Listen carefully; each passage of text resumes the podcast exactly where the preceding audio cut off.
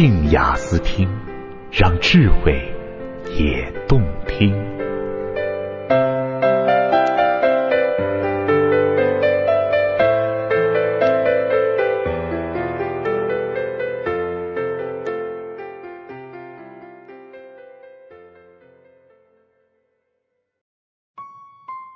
爱与性的实验报告十四，不是冷笑话。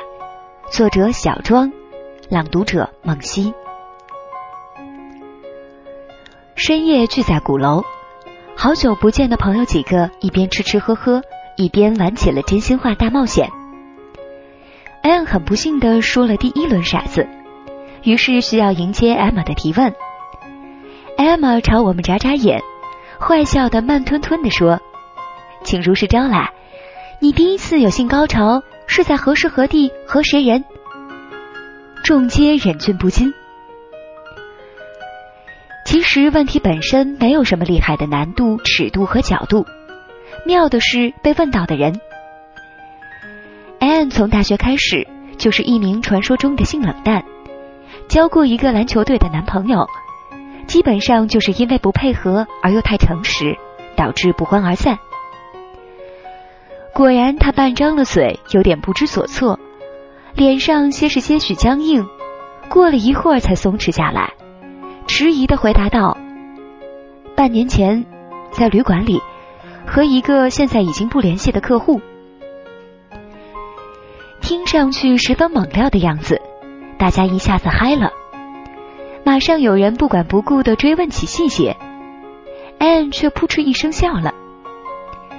你们别想的那么复杂，我看上他是因为他很像我第一个男友，然后做的时候他不知怎么的提到如果明年赚到一个亿就买架飞机开，当时我突然一下子莫名其妙的很兴奋。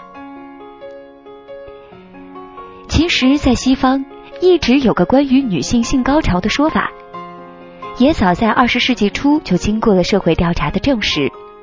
即伴侣的收入越高，女人获得性高潮的频率就越高。而中国近几年也开始了这个课题的研究。据来自网上的资料，著名性学家潘绥铭先生做过一项都市贫富男人的性生活差异专项调查，结论是赚钱多的男人不仅自己满意，也使得妻子的性高潮频率增加了。性生活满意程度。按照百分比来计算，高收入男人的妻子平均可以达到百分之五十二，中等收入者的妻子为百分之四十七，而低收入的妻子却只有百分之三十八。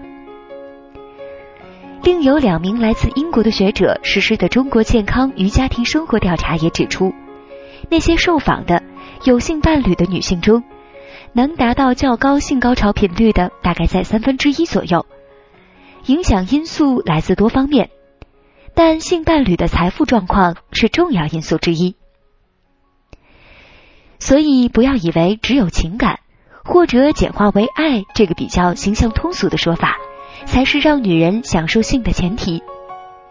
事实上，在这个问题上，身体和本能说了算。一个多金的男性，从价值角度衡量判断，显然意味着他的能力比较强。占有的资源也较多，这无疑是女性挑选对象作为共同孕育和抚育下一代的搭档的重要标准。判断这一点的能力被设置进了我们基因记忆的某个角落。在荒蛮时代，这个设置有利于种族繁殖和复制，能确保更高的成功率。安的案例因为发生在了二十一世纪，不可避免的带上了特殊性。她的现代女性自我意识没有让她把那个可能马上要赚到一个亿的男人收编为想象中的孩子他爸，却因着不想见面的时候双方尴尬或让这事成为一个三流段子的开端而戛然而止。整个事件由此平添了几分令人敬畏的色彩。那么，生活里还是找不到能让自己体验性高潮的男人怎么办？其实要解决起来也并非十分困难。